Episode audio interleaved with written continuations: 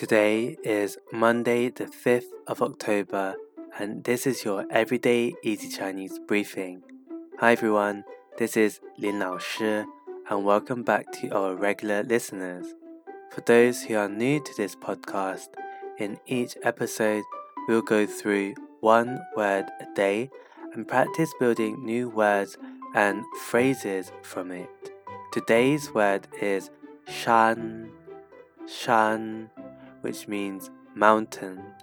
Let's look at words with the radical shan today.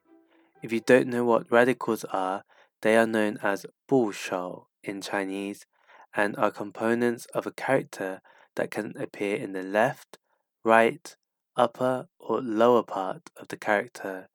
These radicals help sort different words into similar categories.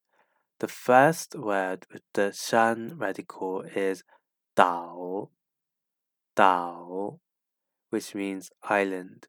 If you look at the character, and by the way, these words from this podcast episode can be found on our website.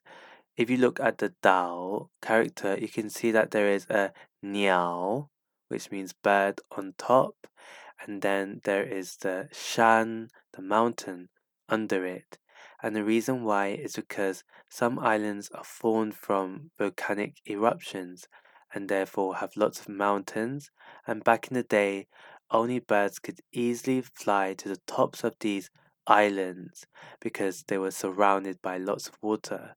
Hence, the character having a bird, niao, on top of a mountain, shan. The next character we have is feng, feng, which means peak, and many mountains will have peaks, right?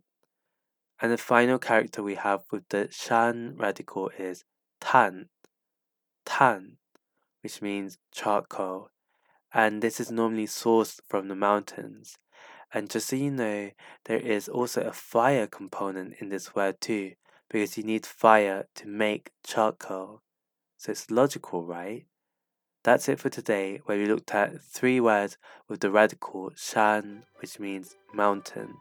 The three words are dao, island, feng, peak, and tan, charcoal.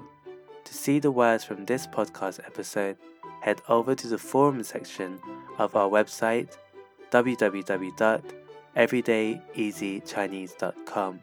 Also, subscribe to our YouTube channel Everyday Easy Chinese for weekly lessons. See you over there.